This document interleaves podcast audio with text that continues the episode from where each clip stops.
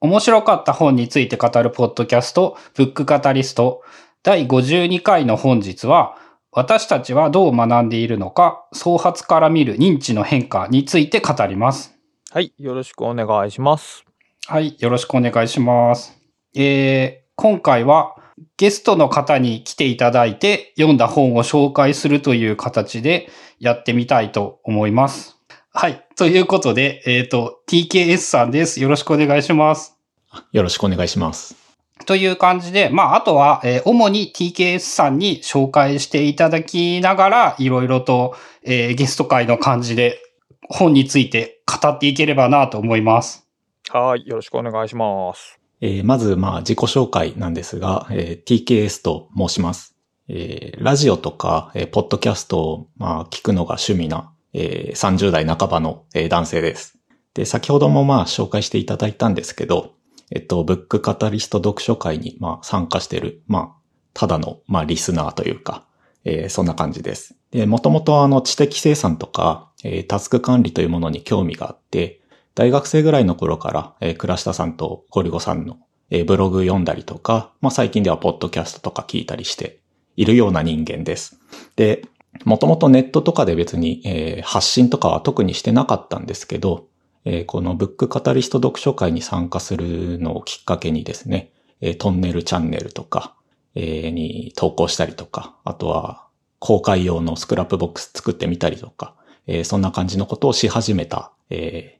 ような人物です。で、あの、今回お声掛けいただいたので、えーお声掛けいただいたのだったら参加、えっ、と、話す方で参加してみようかなと思って参加した次第です。はい。ありがたいですね。このブックカタリストをやって聞いてくれて、そのちょっとやってみようと思ったって言ってもらえるっていうのは大変ありがたいですね。えーで、今回紹介したい本はですね、えー私たちはどう学んでいるのか、えー創発から見る認知の変化という、えー本です。で、えっ、と、まあ、読んでみてですね、実質的な構成は、まあ、大体3つかなというふうに私は思っていて、えーまず、はじめにと第1章と第2章でですね、えーこの本の、まあ、大前提ですね。まあ、学ぶってどういうことっていうのを、まあちょっとなんだろうな。まあ一般的に言われるものとは違う視点で考えましょうということが、えー主張されるパートが、えー最初に入ってきます。で、特にですね、能力とか知識っていう、まあ我々がよく使ったりとか、えっと一般的にも世間的にもよく使われる言葉の理解っていうものが間違ってるんじゃないのっていうのが、えー最初に示されます。で、著者自体もですね、これって30年前からそうだよね、と。えー間違った使い方されてるってことを、まあ、著者は主張しているんですけど、それにも関わらず、関わ、変わってないよとか、えーあとは多くの人がまあ、学ぶっていうことについてのなんか自分なりの考えを持っているので、まあ、それに基づいて考えがちだよねとか、えー実際教育をこう、運営するっていうか方向性を決める文部科学省とかの教育改革なんかも、そんなちょっとこう、学んでるとか研究している人からすると、違う方向に進んでいるんじゃないのっていうことを、まあ、理解するための前提っていうものが最初に示されます。で、キーワードが3つ提示されていて、えー認知的変化というものと、えー無意識的なメカニズムというものと、えー創発という3つのキーワードが提示されていて、これは後ほど説明できたらなと思います。はい。創発の創は、えっ、と、想像力の創に出発のパズですね。そう、この創発っていう用語がかっこいいんですよね。その、割と最、前半の肝というか、まうんあ、タイトルにもなっているのか。この、で、えー二つ目のパートはですね、まあ、本書のまあ具体的な中身といいますか、えっ、と、そういうものが紹介されるパートで、えー第3章、第4章、第5章が、えー該当すると思います。で、上達するとか、えー育つ、年齢に応じて育つとか、えーなんかこう、ひらめきみたいなものを、えーどういうふうに考えればいいのかっていうのが、この第1部のパートで説明されたことを前提に、えー説明される章が続きます。で、最後がですね、えっ、と、教育とか学びについて、まあ、どう考えればいいのかっていうようなこと。まあ、かなり筆者の意見が入っている章だと思うんですけど、えーそうしたパートが第6章、えー教育をどう考えるかという話で繋がってきています。で、あの、ここら辺が多分、なんだろうな、人がそれぞれいろんな意見があるようなところだと思うんですけど、あの、筆者はこういう意見持ってるんだなっていうことが、えー書かれていで、えーそうですね。まあ学校教育的な学びとちょっと違うっていうところがポイントなのかなというのは、えー章が最後に来ると思います。このね、まず1章、2章からいきなりすげえ面白かったんですよね。まずこの第、第1章のタイトル、能力という虚構。第2章のタイトル、知識は構築されるという言葉。もうこの段階でだいぶ、だいぶこの本は面白いなってこう思いながら読んでた記憶があって。そうなんですよね。あの、知識が構築されるは、まだ、あの、知識構築主義みたいなところで聞き覚えがあるんですけど、この能力という虚構っていうのは結構ね、あの強烈なパンチがあって、あの例えば最近のビジネス書で言うと、ほにゃらら力っていうタイトルがよくなるんですよね。その、前に名詞がついて、後ろに力っていうのがつくって、その、能力っていうものを身につけるっていう、その考え方で作られた本なんですけど、まあ、本書のこの、能力という虚構とかいうコンセプトを取ると、まあ、それらの本って、大体 嘘だよねという話にまあ、なってしまって。すべて、すべて完全に否定してますよね。その、だからこの本の文脈で言うならば。割となんか、ちくまプリマ新書でありながらも、あの、結構強烈なパンチが一章に来てるなというのは感じました。はい。えーでは、えーこう、詳細のところちょっと見ていきたいんですが、まあ、あの、章の構成ごとにちょっと説明していって、あの、いろいろ突っ込んでい,、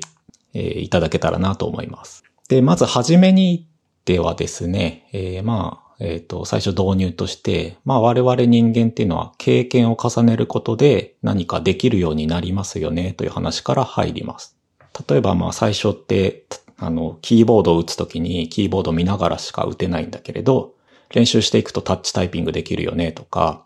えーハイハイしていた赤ちゃんが、まあ、えー何歳ぐらいで立てるようになるのかちょっと私知らないんですけど、まあそのうち歩けるようになるよねとか、えーあとは、こう、なかなか解けなかった問題っていうものをずっと取り組んでいくいくと、まあ、急に解けるようになるよねというような、まあ、えーことあると思うんですけど、これまあ全部すべて経験重ねていくことで何かできるようになりますよねという話です。なんだけれど実はちょっとニュアンス違うんですよね。最初、最初のタッチタイピングっていうのはまあ練習の話、練習した、していったらできるようになるって話だし、えー赤ちゃんが歩けるようになるのは、なんだろう。別に赤ちゃんが努力したというよりは、まあ勝手にできるようになる、まあ、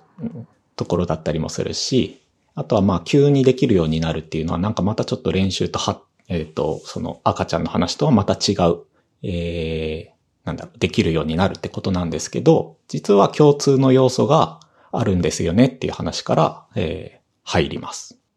いや、あの、この3つが違うけど、実は一緒っていうのが、あの、面白い話で、あの、タッチタイピングができるのと、そのハイハイができるようになるのっていうのは、なんかカテゴリー的に一緒やなとは思うんですけど、ひらめきっていうものって、結構、なんか、僕の中の位置づけでは違う。まあ、片方が、えー、まあ、なんていうの、身体技能に対して、片方が、その脳内作業やからっていうこともあるんでしょうけど、あの、結構別カテゴリーの話やけど、この本書ではその共通項があるよというところで、あの、ぐっと意外感で、あの、心をつかまれた印象がありましたね。この、あれですよね、ひらめきっていうのが、なんて言うんだろう、その能力という言い方とは違うんだけど、なんかあの、ひらめきって何もないところから生まれてくるみたいな、なぜかそういう印象を持ってしまうんだけど、結構全然違うよって言ってくれているところが面白いですよね。そうですね。全体的にも私はやっぱこここすごいなんかこう今までとは全然違うこう視点が得られたというか結構なんかスランプに陥る時のなんかこう。勇気づけになるようなポイントだったなと思いますね。触れてましたよね。確か後の方でスランプに関する話とかも。で、この初めに今言ったような、まあ、初めにので提示される、えー中で、まあ、キーワードが3つ提示されます。で、1つ目が認知的変化、え2つ目が無意識的なメカニズム、3つ目が創発って言って、これが共通する要素ですというわけなんですね。練習と発達とひらめきに認知的変化と無意識的なにメカニズムと創発という3つのものが共通している。これでも、この創発が、えっ、と、なんていうかな、な、どう言ったんやろ。その、無意識的なメカニズムと認知的変化はわかるというか、その、うん、そうだろうなという感じがするんですけど、創発ってなんか意外な感じしませんでした？僕結構、その、例えば発達とか練習とかっていうことに、創発が関わってくるって結構意外やったんですけど、お二人はどうでした？俺はね、そもそもね、創発という言語をちゃんと単語を分かっていなかった。この本である意味初めて知ったかもしれないぐらい。自己組織化っていう言葉？はあ、それならわかるかな。あまあ、ニアイコールで捉えていいと思うけど、リアリーイコールか。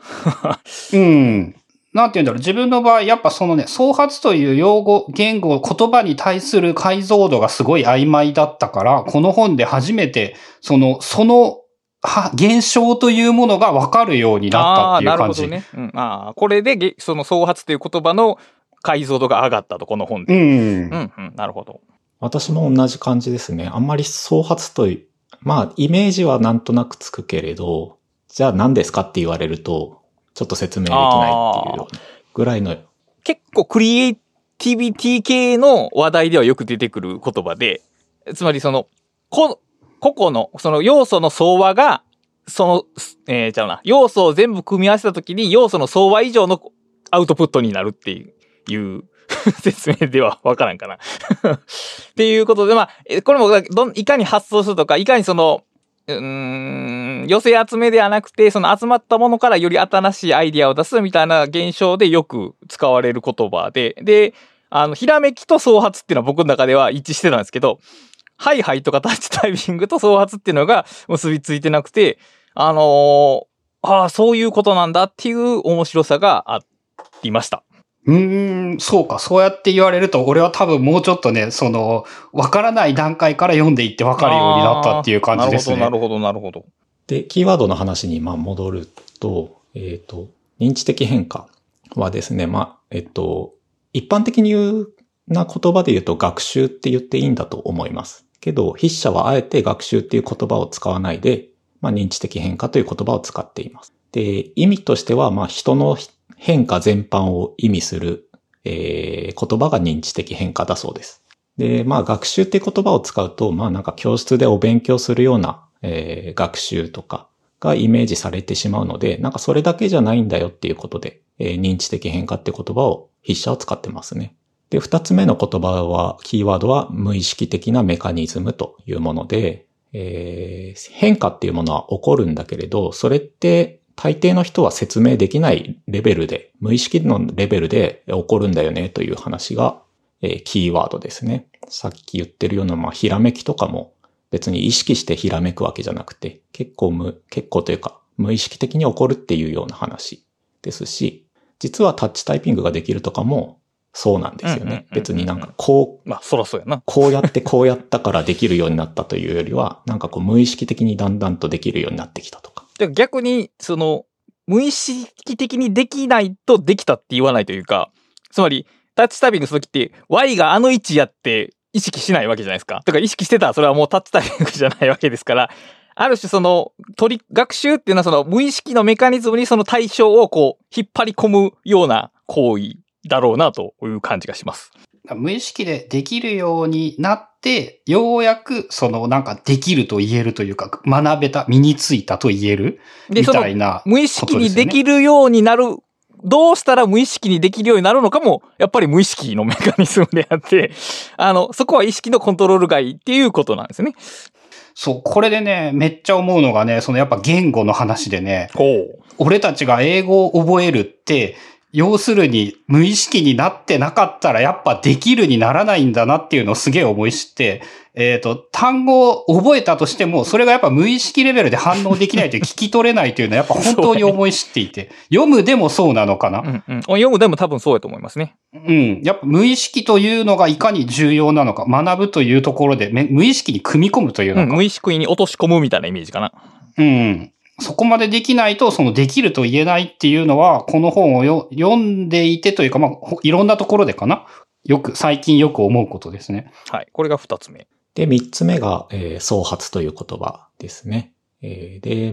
まあ、無意識的に起こるような変化っていうのは、何かまあ、新しいものが、えー作り出されると、えー出されているというふうにまあ、考えていいんですけど、これも、えー逆算して生まれるようなものじゃなくて、いろんなものが、えー要素がたまたま絡み合って、その場で生まれるっていうことを、まあ意味する言葉だと。で、まあなんか、ちょっと難しく書いてはあったんですけど、まあ要するに結果からなんか判断できることではないとか、えー、なんだ、意図的に起こすことではないっていうのが創発のポイントなのかなと思います。うん、あの、ことか、本の中では、えっ、と、還元不能性と書かれてますね。要するに分析、結果から分析してその要素を列挙することができない。そのた、結局逆にその要素から見たときに結果がわからないっていう関係性を持っているというのが、まあ、創発性がある現象とか創発性がある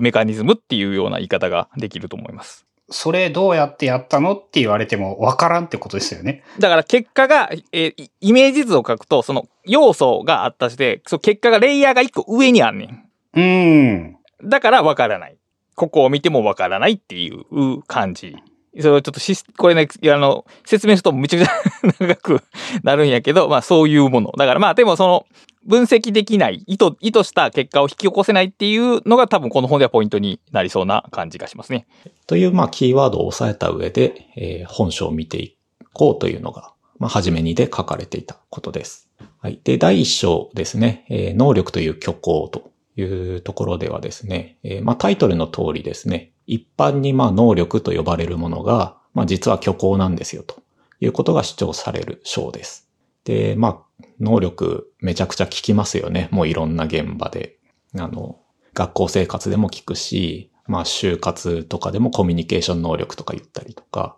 まあビジネスの現場でもなんかライバルに勝つためには〇〇力を高めた方がいいとかいうふうにまあ重要視されている言葉なんだと思うんですけど、えっ、と、まず私たちがこう、あの人は能力があるよねっていう言葉で、まあ人を評価するときに、まあどんな流れでそう思ってるかをイメージすると、このまあ能力っていう、まあ力というものについての、まあ、理解ができるんじゃないかなと、まあ、思うんです。で、例えば、まあ、計算がめちゃくちゃ早い人を見て、あの人は計算能力があるんだなっていうふうに思ったりとか、えーすごい創造的なアイデアをいっぱい出している人を見て、えーああの人は想像力あるんだなっていうふうに、まあ、人は思うんですね。で、これってまあ、どういうことをやってるかというと、何かしらの結果を見て、あ、きっとこうなんだっていう原因をまあ推定しているんですよね。計算ができるっていう結果を見て、計算力があるんだなと思ったり、想像力がある、創造的なアイデアの結果を見て、想像力があるんだなというふうに原因を推定している。で、こうした流れは、えっ、と、本書の中で書かれている言葉で言うと、えーアブダクションと、えー日本語だと仮説推論という言葉で、まあ、説明できる。で、まあ、ポイントとしては、人間ってそもそも、え原因を探ってしまう生き物だから、思考の流れとして自然とまあそうしてしまうんですよというのがまずあるわけです。で、アブダクションっていうのは、まあ日本語で言うと仮説推論っていうぐらいなんで、あくまでもま仮説なんで、仮説が正しいかどうかは、まあ時と場合によるわけですよね。で、筆者としては、この能力っていうのは、えー実は、えー仮説であって、その仮説は誤っていると。だから、そんな言葉は使うべきじゃないというような主張が、えーされているのが、まあ、最初の面白ポイントかなとそうですね思いま。す。過激ですね、結構。面白ポイントだったっすね。これはいきなりそれかって。結構そのね、なんかあの、喧嘩売ってる的なニュアンスというか、強気に書かれてましたよね、この辺全般が。うん、まあでも多分、これ長年著者の中で溜ま、溜まってる怒り今がここで現れてるんやろなと。そう、ずーっと思ってるんだろうなって、いい加減どうにかしろやって、こう、相当思ってるんだろうなってすげえ思った。で、この、まあ、能力っていう言葉って、えっと、まあ、ポイント、もう一つのポイントが、メタファーであるっていうのがポイントですよね。えっと、まあ、要するに、まあ、見えない、直接観察できないものなわけで、えーその、直接観察できない原因を、私たちは、まあ、力とか能力っていう言葉を使ってメタファー的にまあ理解しているわけです。で、メタファーってまあ人間が発明したまあめちゃくちゃすごいものである一方で、えー問題もまああって、えー例えばまあイメージするものが人によってちょっと違うっていうのもあるんですけど、えー特にこの能力とか力のメタファーのまあ良くないところというかはですね、まあ、えー筆者ですね、内在性とか程度とか安定性というものがこの言葉自体に含まれちゃってるのが、まあ良くないポイントだよねってことを言います。で、まあどういうことかっていうと、能力っていう言葉を使うときに、なんかその力自体がある個人の中に存在する。内在しているっていうことだったりとか、え能力っていうのはまあ上下、レベルの差があって、能力が高い人と低い人がいる。みたいなこうレベルの差があるっていう、まあ程度の話が入ってきたりとか、あとは能力がある人は常に結果を出せて、能力がない人は常に結果が出せないといった、まあ力っていうのが安定しているんだっていうこうイメージが強調されてしまうっていう、まあ悪い方の効果が能力っていうメタファーにはあるんだよねっていうの。えー、面白いところですよね。これね、僕は読みながら思ったんですけど、こういうメタファーが一般化したのって、結構そのゲーム？RPG とかのゲーム？パラメーター、まあまあパラメーターがとかスキルとかって固定されて、まさにそのキャラだけが持っているものとして認識されるじゃないですか。だからそこのメタファーが僕らの心で浸透してるのは、そういう世界観に親しんでた人たちが結構たくさんいるからではないか仮説をちょっと読みながら考えましたね。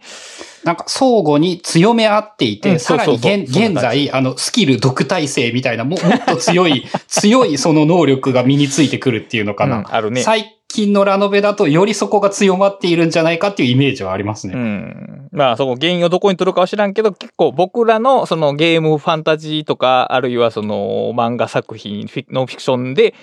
受け取っている世界観と非常に構成があるこのメタファーかなという感じがしました。まあだからこそああいう世界観が受けているんじゃないかとも思えますよね。確かにね。すごくなんか理解できる。ああ、うん、確かにそうだなって思える。直感的なイメージで、そういう風に人間の直感にぴったり沿った形で構築されてるってことか。うん。で、まあ、その、まあ、そうした能力のメタファーのイメージがあるんですけど、えー、まあ、実際に人間はですね、えっ、ー、と、人間はっていうか人間の認知っていうものは、まあ、文脈に依存しているという話があって、まあ、例えばなんかこう、えっ、ー、と、えー、100、ん？なんか3%の食塩水を 200g と、えー、2%の食塩水 300g を足したときに、まあ、何パーセントになりますか？みたいな、こう、まあ、問題とか、えー、ああいうものを見たときに、まあ、人って答えられない、人って答えられないというか、まあ、答えられない人もですね。そう、直感的に出した答えが、あの、計算式で出した答えと違っていることが多いと。うん。そう。なんですけど、例えばなんかこう、問題の見せ方を変える。と、それって答えられたり結構するわけですよね。つまり、まあ、ここで何が言いたいかというと、まあ、なんか本質的な構造が同じ問題がまああったとして、その見せ方が違うだけで、あるえ同じ人でも答えられる場合と答えられない場合があるわけです。で、これって、本当、本当に能力があるんだったらどっちも答えられるはずです。本質が、えー、一緒なんで。だけど答えられないってことは、これってただただ人間って、こう、文脈とかによって、えっ、ー、と、能力っていうのが、まあ、発揮される場合と発揮されない場合あるんだから、これって別になんか能力があるなしの話じゃないんじゃないのっていうことが、まあ言われるわけです。まあ要するに、まあも、だから限定すると、その先ほど僕らが言ってた固定的なイメージの能力というものではないと。その、能力というのは本来はその文脈的なものなはずなのに、その固定的なイメージの能力っていう言葉がずれてると。で、著者はだからやめようと。でも、例えば、えっ、と、えー、計算式で表示された時に計算できうる能力と、えー、実際の食べ物で言われた時に計算できる能力と言えないこともないですよね、別に。うん。だから別に能力という、能力かどうかということでは、その能力に付随する固定的なイメージをやめましょうと著者は言ってるわけですね。うん。あの、陸上競技とね、球技みたいなのでね、例えると、なんかよくわかるような、よくわかるではないか。そういう例えとかが面白いなと思って、100メートル走だと、どっちが速いかはパラメーターの数値として明らかに結果が出せるんだけれども、えー、サッカー選手の場合は、なんて言うんだろう。どっちがすごいミッドフィルダーなのか、どっちがすごいフォワードなのかは、えっ、ー、と、多分、な、まさにその内在的な要素がないとは言わないんだけれども、チームメイトの相性によっても多分変わるだろうし、その、どんな場面かっていうことによっても変わるだろうし、まあそもそもその数字としては悪いんだけれども、なんかこの人は、がいると勝てるとかそういうこともあるだろうし、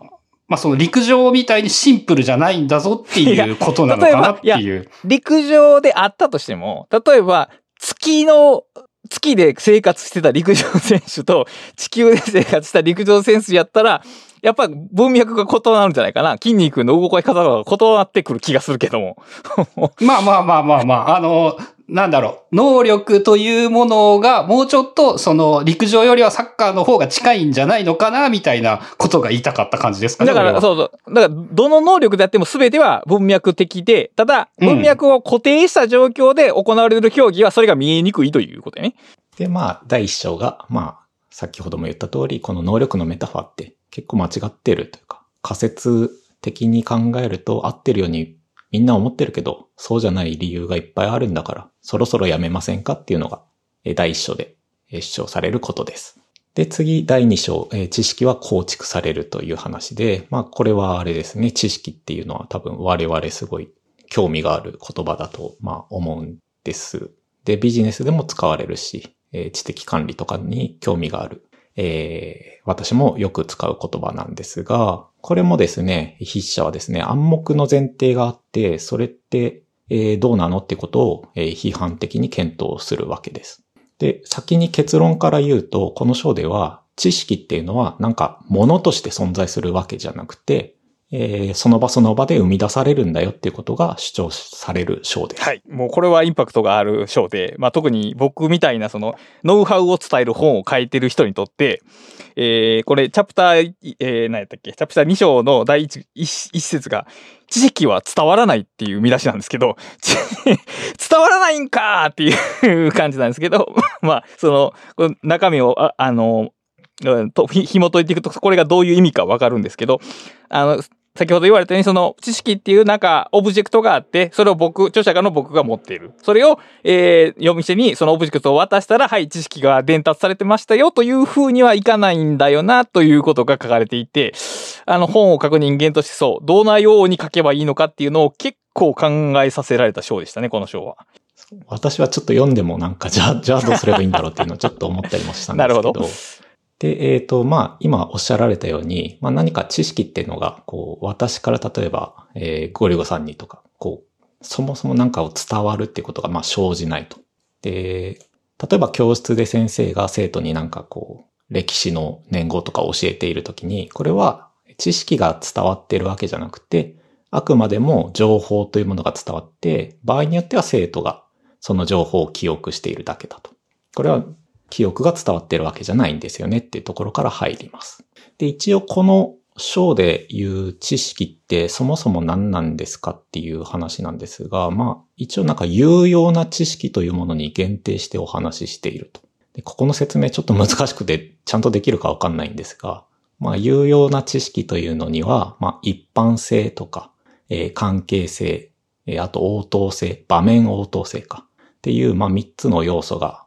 あるんですよって話が入ってきます。で、うんと、イメージちょっと難しいんですけど、まあ、クイズ的な知識と呼ばれるものは、まあ、有用な知識ではないっていうのが、まあ、わかりやすいイメージなのかな、と思います。で、これちょっと後説明したらもうちょっとわかるかもしれないです。まあだから、えーっと、クイズ、まあいわゆる雑学とかっていうのが、まず関係性がないですよね。その他の知識と繋がっていない。その問いに対して出されている答えであるっていうのと、あと、えーっと、場面応答性もないですよね。そのクイズのシチュエーションに対してだけ出てくることが多くて、何かある別の問題で困ってる時に、あ、それだっていう風に引っ張り出されることはない。これなんか結局関係性の問題かなという気がするんですけど、まあ、そういうものは本書が言う少なくとも扱ってる知識ではないっていうことですね。えーこれちょっとなんか個人的にすごい面白いっていうか、こう、相づちが打ちにくく、今後相づち打ちにくくなるなと思った話なんですが、すぐになるほどが生じるのは、相手に知識があるからっていう話が書かれていて、なんか多分今、私が喋ってること多分、倉下さんもゴリゴさんもすぐ、わかるわかるっていう風になってると思うんですけど、それってまあ、私がなんか知識をうまく伝えてるからというよりは、聞き手側にこう、知識がそもそもあるから、今通じてるんだっていう話があって、なんかこ、あの、なんだろうな。あの、こここはちょっとこう、なんか、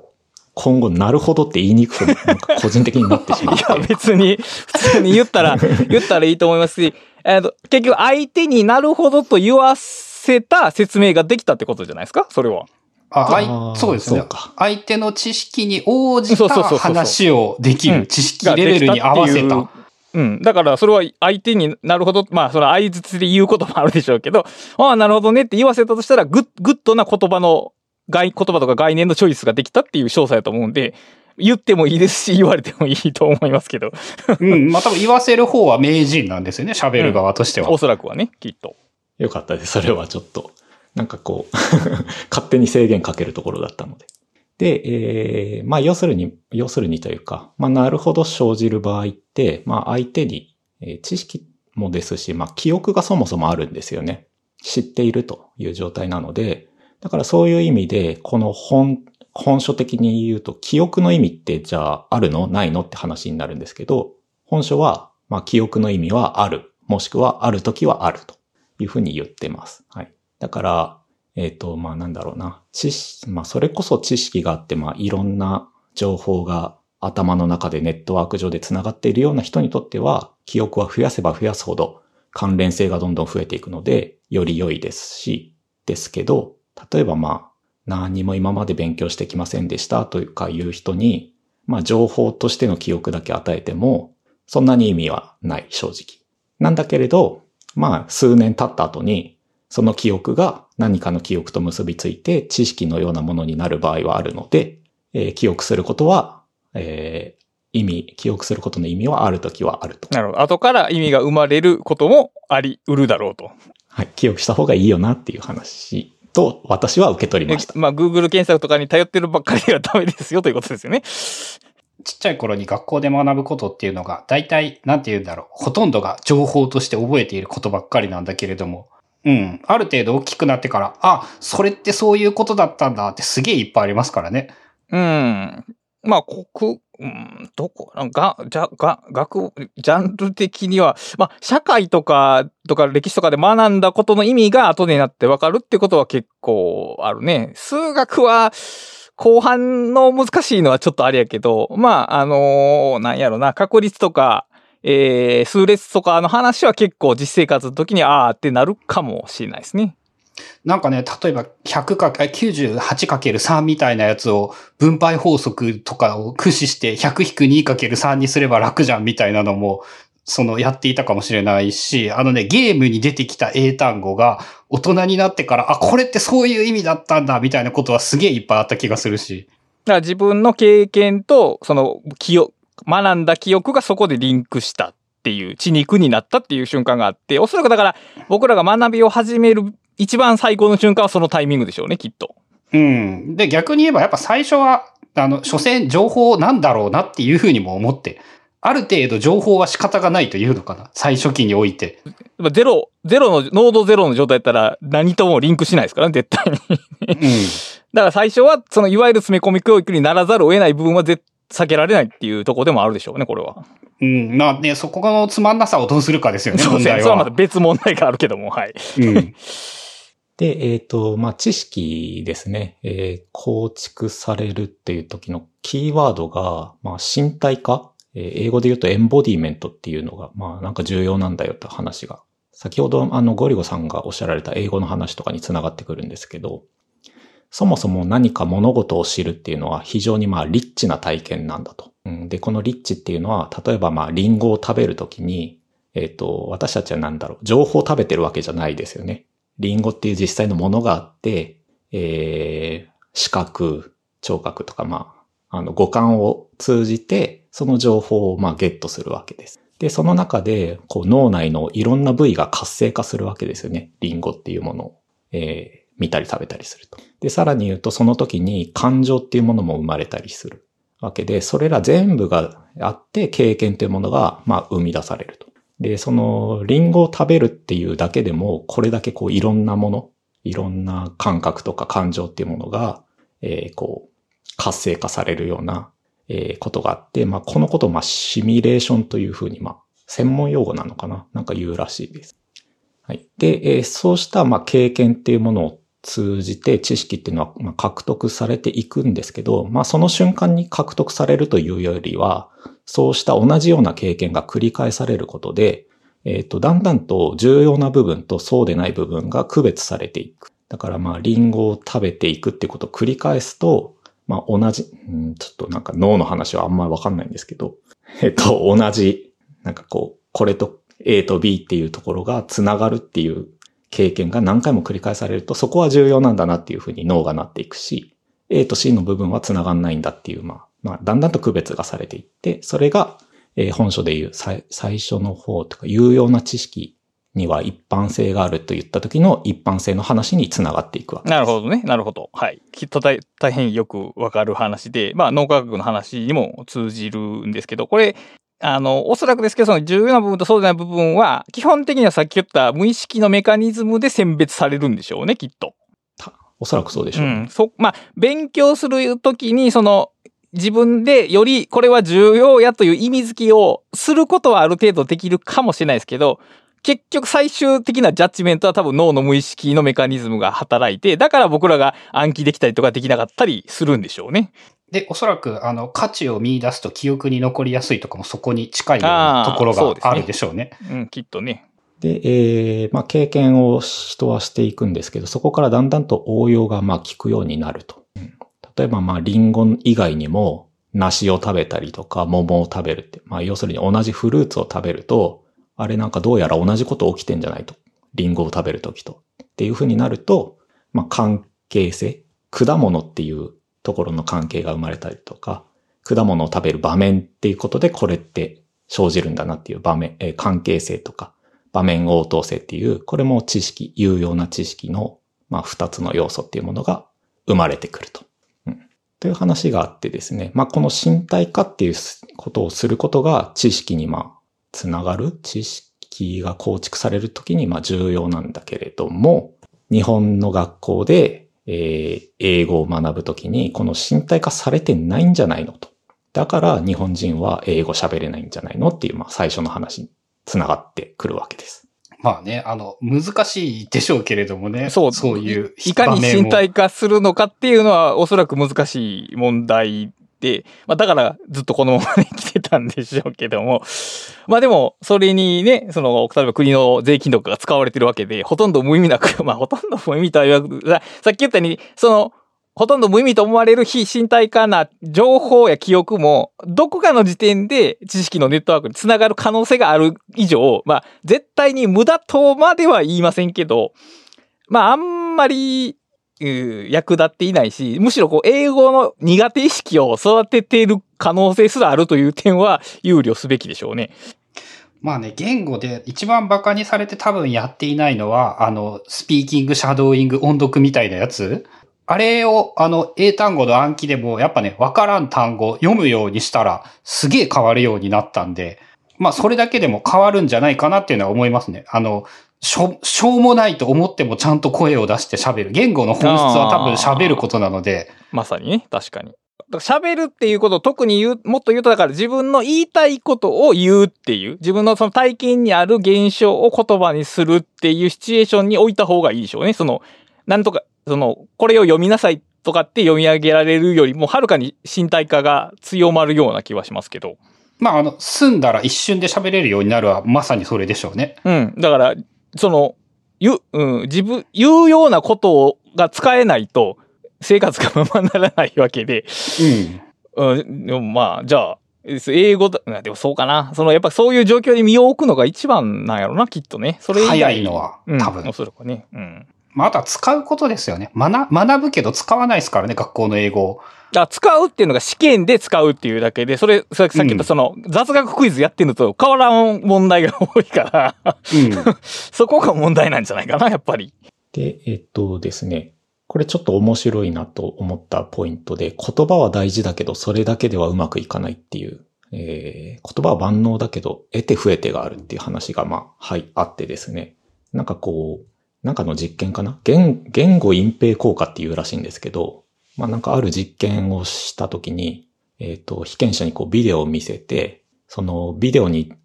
はこう、人の顔が出てくるんですけど、まあ、それの特徴をできるだけこう説明してくださいっていう、まあ、実験をするんですね。で、その後、複数人の顔を見せて、じゃあどの人ビデオに出てましたかっていう話を、まあ、答えてもらうんですけど、なんかこう、詳しくはちょっとあんま書かれてなかったんですけど、こう言語的にこう記述するような人の正解率が、まあすごい低かったと。だから無理やりなんかこう言語で、えー、表現しようとすると、それはそれでうまくいかないっていうところがあるらしいと。だからさっきの英語の話で言うと、まあ、例えばアップルは、アップルっていう言葉があったらリンゴでしょっていうように、こう、文字だけで覚えていくと多分できないんだろうなと。で、ゴリゴさんとかって最近 iPad で手書き始めたみたいな話あると思うんですけど、あれってやっぱすごい理にかなってるんだろうなっていう。まあ言語ももちろん大事なのが大前提で、そうじゃなくて手書きっていう方法を取ることによってより理解っていうのが深まるんだろうななんてことをちょっと読みながら思いました。うん、言葉を使いつつも言葉以外のものも使って、で、記憶、ある種その自分の体験をリッチにしていくってことですよね、要するに。うん。そうですね。で、次がですね、またちょっと重要な言葉がリソースって言葉があって、えっとまあ、日本語で言うと資源とかいう言い方するやつですけど、まあ、状況のリソースっていうものを活用した方がいいんですよねっていう話が、え、出て、ここが多分すごい重要だし、いろんな本とかにも関連するなと思って、まあ読みました。じゃあ説明うまくできるかっていうと、ちょっと自信はないんですけど、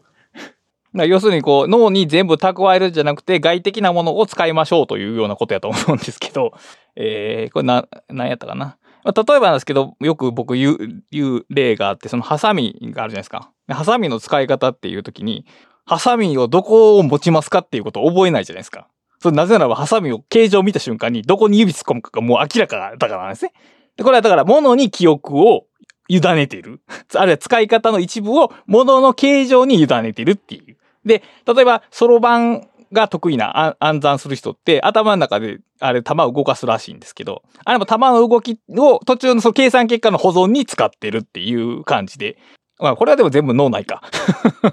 あのまあ、えー、外部的なものを使うことによって脳の計算能力を大幅に減らすことができるという話はよく聞きます。あの、本にも書いてあって分かりやすいなと思うのが、車の運転の話で、ほうほうほう車の、まあ、今だったらエンジンボタンですけど、エンジンを、車を動かせるようにするまでの手順を説明してくださいって言われて、言語でやろうとすると、結構難しいんですよね。できなかないんだけど、うん、えっと、まず、今だとブレーキを踏みながら、エンジンのボタンを押して、パーキングブレーキを握るときにあのサイドの安全ボタンみたいなやつを握りながらドライブに入れて、で、えっ、ー、と、パーキングブレーキをオフにした後にアクセルを踏めば進むのかな今だったら。自分の車なら。まあ、しかしそんなことは、さっきの無意識のメカニズムで全て進むのは、その車の形状とか、その置かれているものの場所が一つ一つ記憶と結びついていって、ほぼ無意識のメカニズムで進むからですよね。うん。そう、ウィンカーとかね、あの、えっ、ー、と、ワイパーとかね、口で言われるとパッとどっちか思い出せなかったりするんですよね。全然わからん。でも触ればできるんですよね。あ、こっちだわっていうのは。うん、いや、あと、キタッチタイピングできるけど、キーボードの図を書いてくださいって言われると、多分めちゃくちゃ苦労すると思うで。うん。うん。そのように大体僕らは外部のリソースをうまいこと使っているし、だから脳だけでやろうとしゃん方がいいっていうのが多分その話なんでしょうね、きっと。うん。そうですね。で、リソース、そうだ。えっ、ー、と、言葉としては、まあ、今言った記憶みたいに自分が、の頭の中にあるものが、まあ、認知的リソースだとして。はい。で、そうじゃなくて、まあ、何か知覚する、ハサミっていう、まあ、ものを知覚して、えー、それをまあ、リソースとして活用することを、まあ、状況のリソースというような言い方をして、それを組み合わせることによって知識が生まれるんだと。だから、ハサミを使うってことが知識だとしたら、えっ、ー、と、まあ、ハサミに関する記憶っていうものが頭の中にあるし、実際のものとしてのハサミっていう状況を見ると、あ、あそこに指を入れて、えー、なんか上下に動かしたら物が切れるっていうのが、まあ、知識として生まれる。その場で生まれるわけですよねって話が、えー、ここで書かれていることというか、まあ、知識は構築されるっていう話として書かれていることですね。だから最初の話に引き戻すと、例えばある人がハサミの使い方を記述150字以内に記述してくださいという問題に答えられないから、その人はハサミを使う能力がないというのはおかしいということですね。要するに。ハサミがあって、ハサミが切れるっていうことが能力であって その、その場合。で、ハサミがない状況でハサミが使えるかどうかっていうのは、その変な問いなんですよね、そもそも。そのシチュエーションに発揮される能力は、そのシチュエーションでなか、でないと測定できないし、そのシチュエーション外で測定したところで、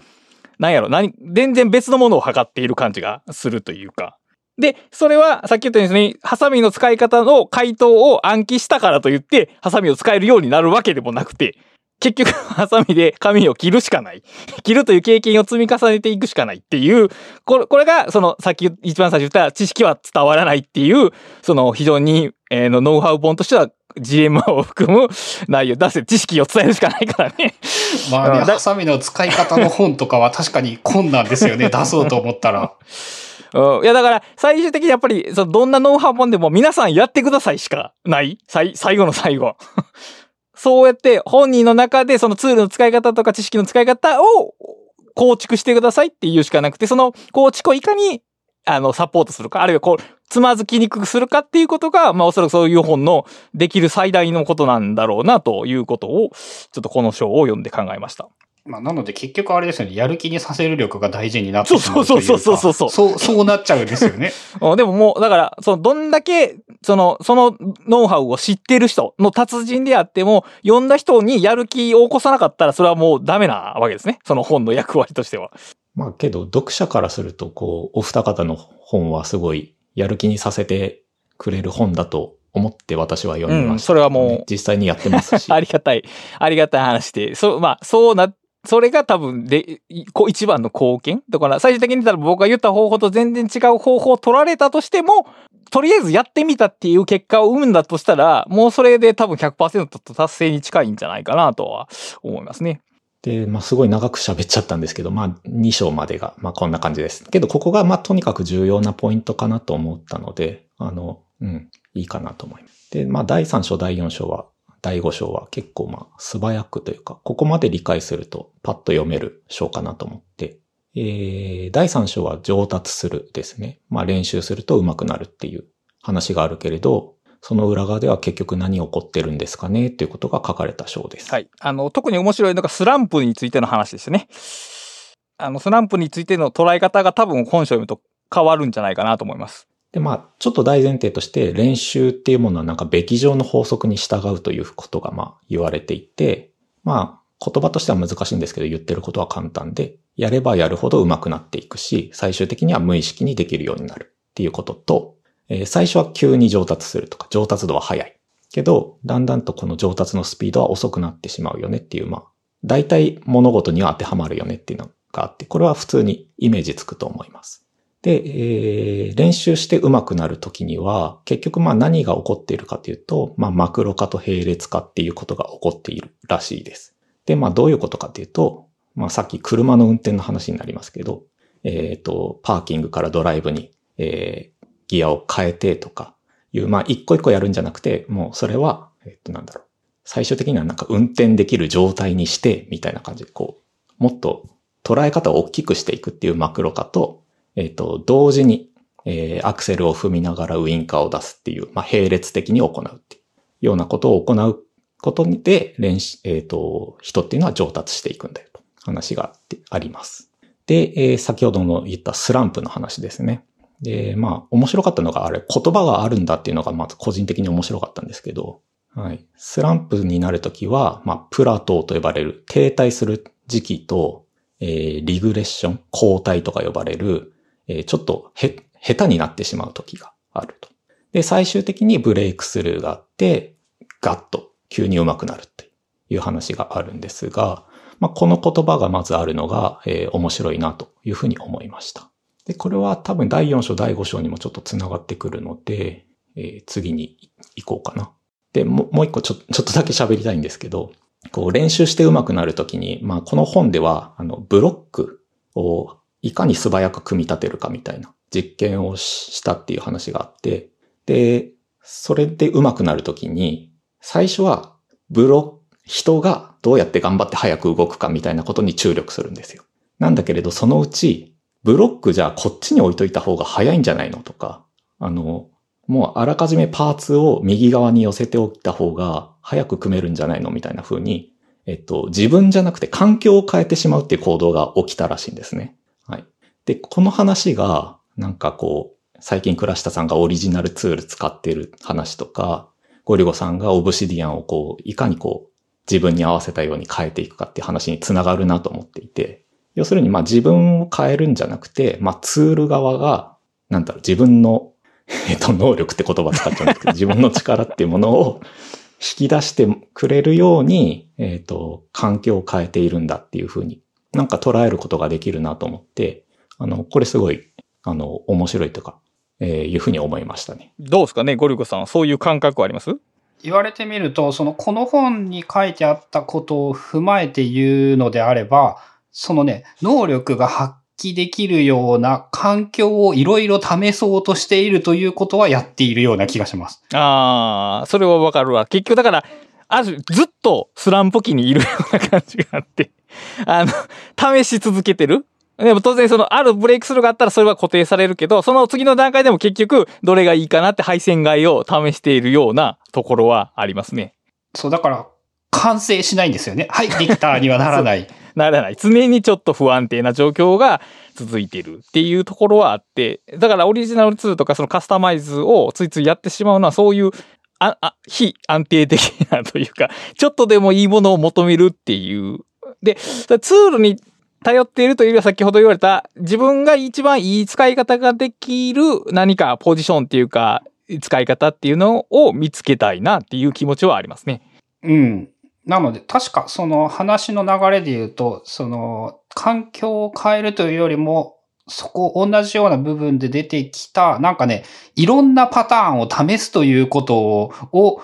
意識的にも無意識的にもやっているような感じがしますね。わかるわかる。それはあれですね。第五章のひらめくのあたり、うん。そうそうそう。あ、そっちか。そっちで出てきたやつか。はいはいはい。うん。じゃあもうちょっと次々いっちゃいたいと思います。で、第四章は育つっていう話です。で、えっ、ー、と、私ちょっとこう、言葉としては知ってたんですけど、意味ちゃんと知ってない言葉が、まあ、発達という言葉があって、えっ、と、これは加齢による非可逆的な変化ということで、まあ、なんだろう、赤ちゃんが1歳から2歳になると歩けるようになるみたいなえー、そなんだろうな。別に努力とか関係なしにできるような変化のことを発達というらしいです。で、こうした発達を研究している人たちがいるんですけど、まあ昔の話、昔かはわかんないですけど、発達ってまあ段階的に起こるんじゃないのっていう発達段階論がああるらしいんですが、筆者はこれに対して否定的です。3歳でこれができる、4歳ではこれができる、みたいなことは、えー、否定的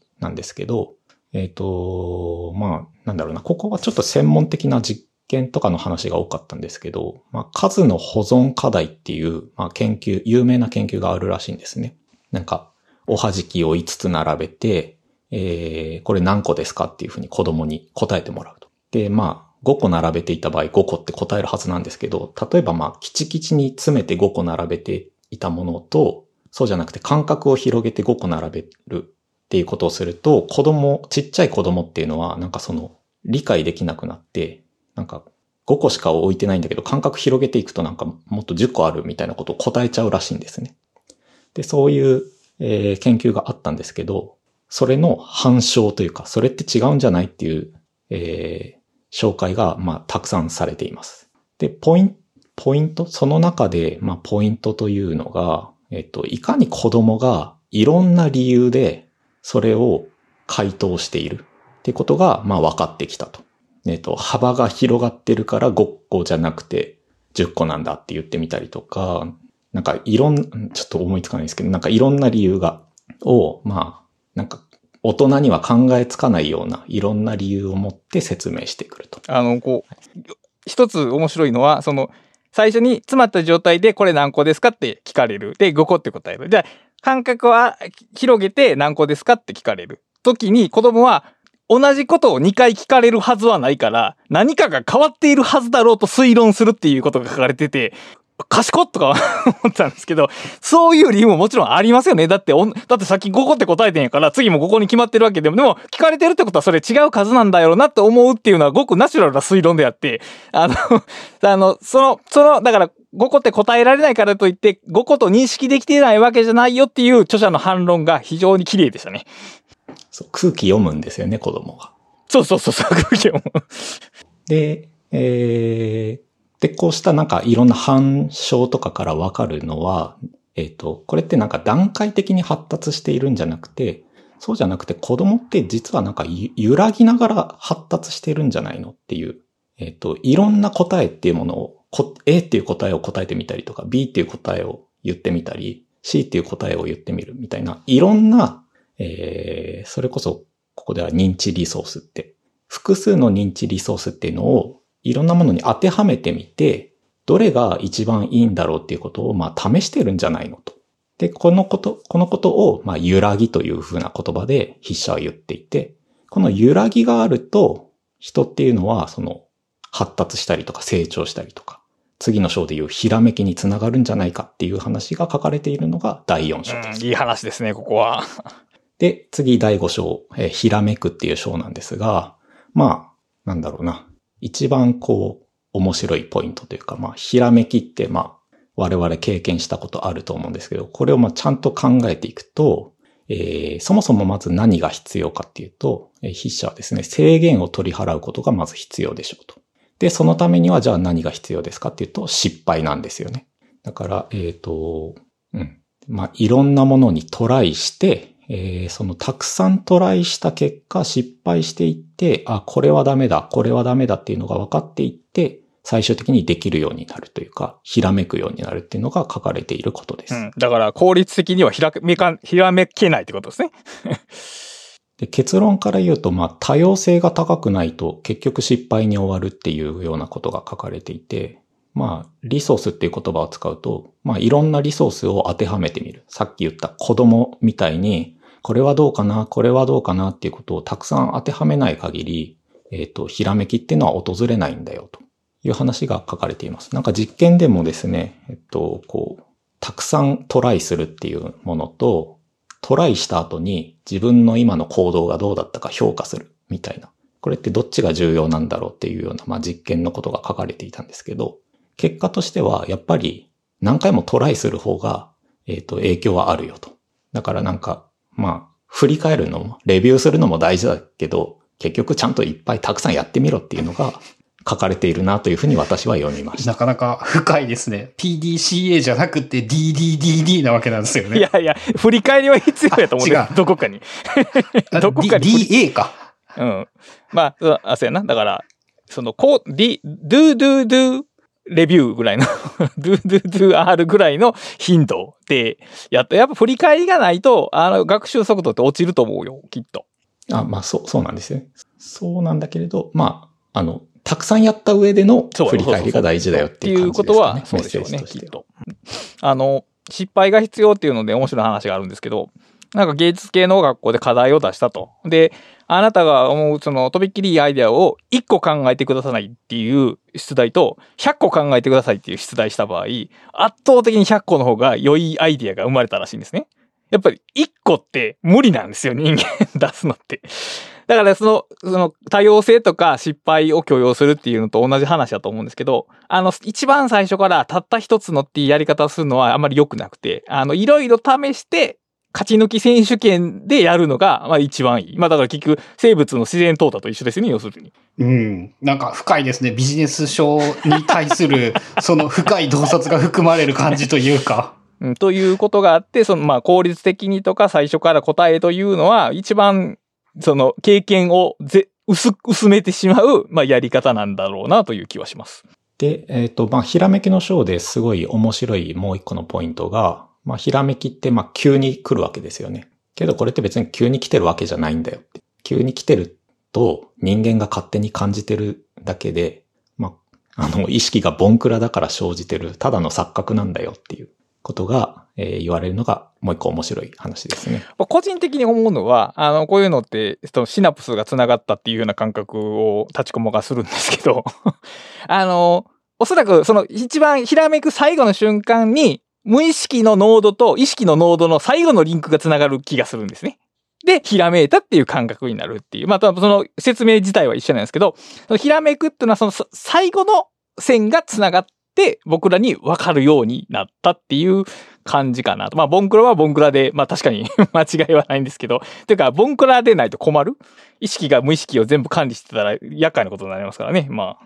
まあ、多分俺たちはほとんどが無意識なんですよね、きっと。間違いなく。なんかもう感覚としては90、99%ぐらいが無意識なんじゃないか、もっとなのかもしれないぐらいなのかな。うん。まあだからあとは思いついたひらめきを取り逃さないように書き留めようっていうのを、まあ別の、別のノウハウとしては言えそうですけども。うん、なんか逆に言うと無意識がめっちゃいっぱいやってるから、そのうちまた思いつくんじゃないかみたいにも思ったんですけどね、今の話をしていて。まあ自然淘汰説を使えたらその方がより、あの、良いアイデア出ますけど、より、より時間がかかるわけですよね。ああ、まあでそうか、あの、そこにロス、時間のロスはあるかもしれない。で、僕らの社会では締め切りという概念が 存在してて、うん、それが足切りとなって、まあ、この辺でやめておこうみたいな、あの、制限が生まれてくることがある。実社会との制約と、その発想の創造性を、どこでトレードオフを見つけるかっていうのが、多分この知的生産の難しいところではあると思います。で、このまあ、ひらめきが生じる、えー現象自体をちゃんと説明してくれていて、第3章でさっき説明したスランプの話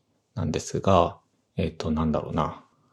あの、重複派アプローチっていうふうにこの本では書かれていたんですけど、なんかちょっと頭の中でグラフのイメージできるかちょっとわかんないですけど、まあ横軸がまあ時間だとして、縦軸がまあ上達度みたいな感じにしましょう。で、そうすると、最初練習していくと急激に上手くなるから上がっていきますよね。だけれど、停滞するんで、一回ちょっと上がったけれど、まあ平行になると。だけ、で、その後ちょっと一回後退してしまう。下手になってしまうので上達度が一回下がりますよね。で、それがあってブレイクするっていうのがあると急激にガンと上がるわけです。っていう、まあ図ってイメージつくと思う、つくのかな？つくと思うんですけど、この時に実際何が起こってるかっていうと、まあいろんなリソースを当てはめていて、リソース A っていうのを最初当てはめたんだけれど、あ、これはダメなんだっていうので、リソース B を当てはめるわけです。とすると、リソース A の、なんだろう、上達度っていうのを捨てるわけですよね。最初、リソース A を当てはめてたから急激に上手くなるんですよ。だけど、リソース A だけではなかなかうまくいかなくなってしまう。じゃあどうするかっていうと、違うリソース B を当てはめるんだと。なんだけれど、リソース B は最初はうまく使えないので、あんまり有効じゃないわけですよね。とすると、一旦下手になってしまうっていうのが、この、なんだろう、スランプの時に起こる後退なんだと、リグレッションなんだっていうのが、個人的にしっくりきたんです。で、このなんか、うん、ちょっとあんまりうまく説明できた感じはしないんですけど、はい、なんかそこの、なんか、うん、スランプのところの説明が個人的にすごい納得いったので、自分が作業とかしてても、ここちょっとうまくいかないなと思う時でも、これって、なんだろう、あの、今は試しているだけだから、この後ブレイクスルー生まれるかもしれないって結構思えるようにちょっとなったので、あの、第5章、良いところだったかなと思います。うん、ここのスランプは非常に面白くて、そのリソース、リソースの切り替えが裏で行われているから、その切り替えのタイミングで停滞とか、えーあるいは交代が起こるという話で、これ多分意識的にね、僕使えるなと思ってて、つまりあるアイディア発想とかで、なんかある方法論で考えているときに、その方法論で行き詰まったら、発想法そのものを切り替えるとか、観点、階層を上に上がったりとか下に下がったりするっていう風にして、あの、アプローチ、つまりここで言うとリソースを変える。あの、正直なところで言うと、例えば、縦書きの文章を横書きにして読み返すだけでも、そのリソースって変わってくるんですよね。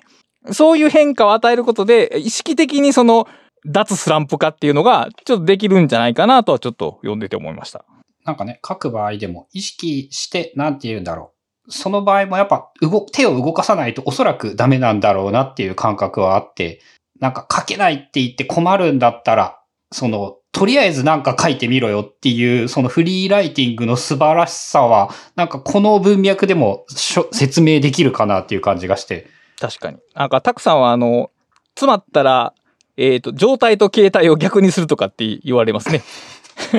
またそれ面白いですね。それで、だからそれも目に入る情報が、つまりリソースが変わってきて、文章の流れがそこから変わってくることがあるって言って、だから、その、行き詰まった時って、その、なんか、そのやり方をもっと続けるというよりは、パターンとかリソースを変えるっていう思考法を持つと良いのではないかなっていう考え方に応用できそうでした。うんそう、なんかこう、この本全体なんですけど、まあなんかこういうことが起こっているっていうのを理解するだけで、自分のアプローチが変えられるというか、実際学び自体は無意識で起こるんだけれど、あの、アプローチ自体はこっちが意識的に変えて、あとはもう無意識に頑張ってもらえば、あの、ブレイクスルー起こるのかもなっていうので、すごい気が楽になったところが個人的にはあります。はい。で、最後第6章です。えー、教育をどう考えるかという話で、えー、まあ、結構なんだろう。えっ、ー、と、しっかりとですね、今の教育についてまあ批判しているのが、まあ基本的にこの筆者のスタンスなんですけど、えっ、ー、と、人っていうのは、まあ素朴理論って言って、まあなんだろうな、教わらずに獲得した知識を、まあ自分の中で体系化していって、まあ持っているわけですよね。で、教育とか学びについては、まあ、あの、義務教育があるぐらいなんで、もう全員がこの素朴理論を守っていると思っていいと思います。自分なりのなんか体系というものがあると。で、まあその中でもよくある素朴理論としては、何か問題、えっ、と、なんか世の中の物事っていうのは、えー、物事はというか、問題がそもそもあって、それに対する正解があって、正解を知っている人がいるんでしょっていうのが、まあ学校教育の中でこう、培われてしまう。とか、あとはなんか最初は基礎を学んでそれを応用していきましょうっていう話とか、あとは、えっと、まあ、それこそ筆記テストみたいな感じで、すべて頭の中に、えー、知識があるんですよねって、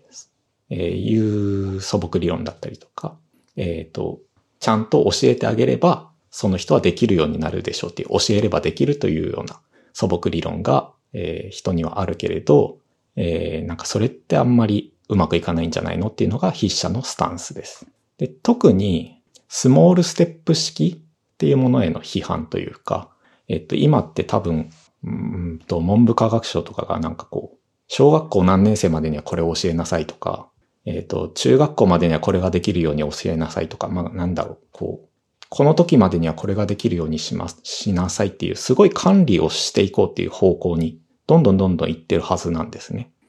で、その背景には、一つ一つやっていけば、そのうちできるようになるでしょう。積み重ねていって、これができたら次のステップっていうふうに、ちょっとずつやっていこうっていう話があると思うんですけど、筆者はこれをまあ批判するわけです。で、まあ言葉として言うと、部分にばかり目を向けると全体が見えなくなるっていうような言葉で言えると思うんですけど、えっ、ー、と、これ、近接光とか遠隔光っていう話がまあ出てくるんですけど、これもちょっと説明が難しいですね。うん。まあなんだろうな。えっ、ー、と、まあ、要するにスモールステップ式っていうのは、まあ、近く、一番自分ができる身近なことから始めましょうっていうことなんですけど、その時って、近くばっかり見てしまって、最終的にじゃあどうなるのというか、えー、全体のことがまあ見えていないわけですね。で、その学び方は良くないよねっていうのがまあ言われていることです。まあ、これ、あれですよね。だから、近く、近くしか見ない。まあ、その近接光っていうとさっきの話で言ったんで、多分全部意識の問題やって話なんですね。無意識じゃなくて。全部意識が、意識が何とかしたら何とかしてくれるっていうのが、その僕らの意識にとっての近接光。だって僕らの意識にとって意識が一番近いわけですから。で、無意識は、えー、遠隔光で、しかもその内部メカニズムは見えてないわけですね。でも、本書が言うと、言う、言うと、無意識が、無意識のメカニズムは学習に関わってるし、知識の創造に関わってると。ということは、意識ばっかり見てても何も見えてないっていうのが多分その本書の文脈でのその二つの対応やなっていう気がします。ここのあたりの話って、えっ、と、最近私読んだ、読んだり、ブックカタリスト読書会で紹介した難しい本を読むためにはとか、あとは倉下さんとたくさん書かれているリビジョンとかでいう出てくる言葉の、まあ、行ったり来たりの重要性っていうのを、この筆者は、まあ、別のまた文脈でというか、別の言葉で説明しているのかなというふうに私は読みました。この場合の行ったり来たりはどことどこを行ったり来たりするんでしょうか？うんと、本書で言うとまあ近い話、スモールステップでもいいんですけど、まあそこのスモールを見た後には結局じゃあ何のためにこれ学んでいるのかっていうふうに一旦言ってみるということが大事だと思いますし、そうですね。うん。まあ、スモール、うん、スモールステップ式は、まあ、当然、当然、あの、弊害があるとは思いつつも、ああ、でもどうなるの？でも、まあ、簡単なところから学んでいきましょうということそのものはおかしくないような気はするんですけど、どうですかね？多分、プログラミングを覚えるときに、例えば最初はまず変数を覚えてとか、規則計算を覚えてっていう段階を踏むことって、なんか悪いことではないような気がするんですけどね。でも。むずいっすね。その変数を覚えるはつまんないですからね。つまんない。そうそうそう。一歩としては。それよりはじゃあ、その計算機プログラミングをしてみましょうという実践からいきなり入って、そのために必要な知識を、その随時学んでいく方がいいんかな、やっぱり。両方じゃ、重要じゃないかと思って、個人的にはこの筆者は、えっ、と、片方にか、逆側、一般的な教育が進める方向と逆側に偏りすぎているような印象が受けました。だから行ったり来たりの話で言うと、その個別の知識と実際にプログラミングを書いてみることを行ったり来たりした方がいいってことよね、要するに。うん。で、それは確かにその通りかな。きっとその通りやろうね。で、学校でプログラミングを学ぶと、えっと、大学とかなんですけれども、あのね、構造的な話から思いっきり入ってつまんないんですよ。まあそうでしょうな、きっと。まず、えっ、と、イントとダブルがありまして、配列というものがありまして、っていう話から入るんですよね。で、まあ多分それを批判したい。いや、どうなんだ、どっちなんだろうな。いやでもそれは身体化された知識にはならないでしょうね。そんなものを断片的に教えられたとしても。うん。とはいえ、コンピューターサイエンスを本気でやるなら当然重要だし、体系的に知っておくべきことではあるので、まあそれをどこで、どの段階、いつ学ぶのか。最初にやる場合はやっぱやる気なくなると思うんですよねっていうのはやっぱ思うんですよね。そうか。だから、そう、イントとかを教えたとしても、分かるとは限らないと理解しておく必要があるってことか。うん。わかるのは、えっと、例えば実際にプログラムをしてみて、なんかあの割り算をしたのに答えが全然違う。これイントだからダメじゃんっていう。そういうの後で、あ、あの時説明されてたのはこういうことやったんか的理解で初めてその身体化された知識になるということで、だからやっぱ両方、知識、基礎的な知識を段階的に学ぶのと、そのいきなり現場に飛び込むっていうことの両方を交互に繰り返していくっていう。だから特にその日本人ってそのプログラミング言語の本を一冊読み切ってから書き書き始めるみたいな人が多分多いと思うんですけど、あれ全然学べてませんからね。基本的に。あの、むしろ一回書いた後に本読んだ方がいいんですよね。あの、大体の場合って。まあ多分教教科書は3回ぐらい読む前提で、えっと、まあ1回は軽く流してみてもいいかもしれないし、いきなり手を動かしてもいいかもしれないしっていう、なんかそういうことなのかなっていう。うん。その方が多分実際に、いわゆるち使える知識っていうものが形成されやすいのは実感としてはあって。だからやっぱその行ったり来たりの感覚っていうのは確かに大、だから全体像を捕まえるってどういうことかっていうと、その、あの、難しい本の話でも一緒ですけど、全体像を捕まえるっていうのは細部と全体を両方捉えるってことなんですね。それはやっぱり行ったり来たりでないと手に入らない。知ったらそれ視点を変えるということでもあるし、知識の解像度を変えるということでもあるし、遠近項と、え近接項を行ったり来たりすることでもあるし、えそのような視点の動きで、あの、知識が立体的になっていくと言うんかな。そこはもうちょっと表現は難しいですけど、それで初めて捉えられる全体が。だから全体を、その抽象的に、はい、これ全体ですって言われても、結局その中身空っぽなわけじゃないですか。これは意味がないわけで。だから中身と全体を両方捉えていくアプローチっていうのが、まあ、有用なんでしょう、きっと。が、側だけ？真似しても、あんまり意味がないですよねっていうのが、まあ、筆者のまず主張というか、えっ、と、まあ、全体があった中で、なんか全体でこれとこれの、これ、この要素が必要だから、それをまず最初にファーストステップで学んでいきましょうみたいな考え方だと、うまくいかないんじゃないのっていうのが多分、筆者がまず言ってることかなと思います。で、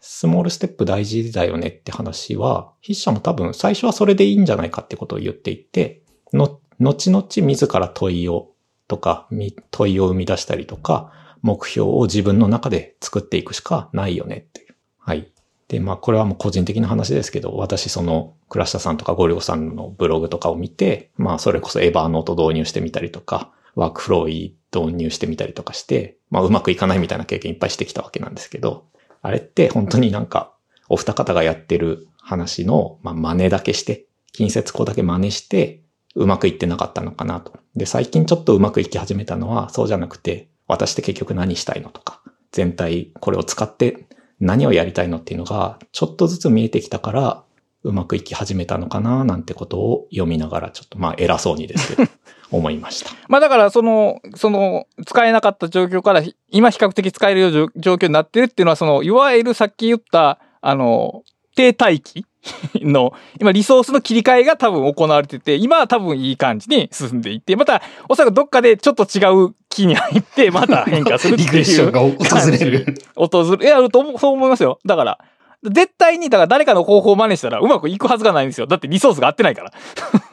でも、そこからしか始まらないんじゃないですかね。だから失敗からしか始まらないっていうことやと思いますけど。面白いですよね。結局、だから真似してうまくいかないことが、えっ、と、いいことだと言っていいんですよね、そうそうこれで言うならば。僕、多くの僕らの問題は、それをゴールやと思ってしまうことだよね。そのし最初の失敗を。じゃあ、実はそこはスタートやんですね。うまくいかなかった。じゃあ、どうしようというところに 視点が切り替わるかどうかっていうところですね。うん。そう、そういうことに対してはさっきも言ったその、うまくいかない状況とか停滞期に新しい視点を本書は与えてくれると思います。結構希望の書であるですね、この本は。面白かったですね、これはね。自分に応用できることとしてもたくさんいっぱい書いてあったし、えー知らなかったこともいっぱい書いてあって、その、もっと幅広い、その無意識レベルでの役に立つこともいっぱいあったし、意識の上での役に立つこともいっぱいあったって感じか。うん。こう、帯にね、勉強する前に知っておいて損はないって書いてあるんですけど、うん、その通りだと思いますよ、これは。何かを学ぶ前に、学びとは何かっていうことを知っとくのってすごい重要やと思います。ですね。まあ、しかもこの、これ系のね、その、ラーンベターとかもそうだったと思うんですけど、いい本がいっぱいありますからね、最近で言うと。で、ラーンベターはやっぱりちょっと分厚いじゃないですか。それに比べるとこの本めっちゃ薄いし、読み、まあ、ちょっと難しい内容もあるけど、文章自体は読みやすいんで、そのね、簡単さで言えば圧倒的にラーンベターだと思いますよ。ここいつは結構難しいと思う。いや、でもやっぱそこを遠回りしたらダメなんじゃないですか。あの、難しくても、あ、あ、こういうことがあるんだと触れておく方が、なんか僕はいい気がします。だからある種こっちの方が全体像を示す本かなっていう感じはする。ああ、そうか。俺、例えばなんですけど、その昔の自分とかだと、まず例えば、ちくまプリマーということで、えー若者向けの、あの、いや、簡単な本なんでしょって、舐めてかかって、なるほど、なるほど。あの、雑に読んでしまって、わからんのに分かったつもりになってしまうということをやりそうなんですよね。つまり、まあ、プリマー新書っていうのが一つのリソースになってしまうわけですね。それはネガティブなリソースなんですよね、ネガティブなリ。ソースで使われてしまうということですね。確かに。それはあるか。まあそうやな。そこは難しい。どういうレベルで出すかっていうのもい印象に影響を与えてしまいますからね。うん。うん、でも自分の感想で、ちくまプリマーは、あの、読んだ本どれもめっちゃ面白いんだけど、どれもすげえ難しいんですよね。え、そうそう。ちょ、ちょっと難しい。やっぱ背伸びのして読む本っていう感じはする。まあ、だから全体的に面白い本でした。知的生産としても面白いし、認知科学の本としても面白い本でしたね。はい。では、えーブックカタリストは番組を支援していただけるサポーターも募集しておりますので、気になる方は概要欄なども見てみてください。えーそれでは今回もお聞きいただきありがとうございました。ありがとうございます。ありがとうございました。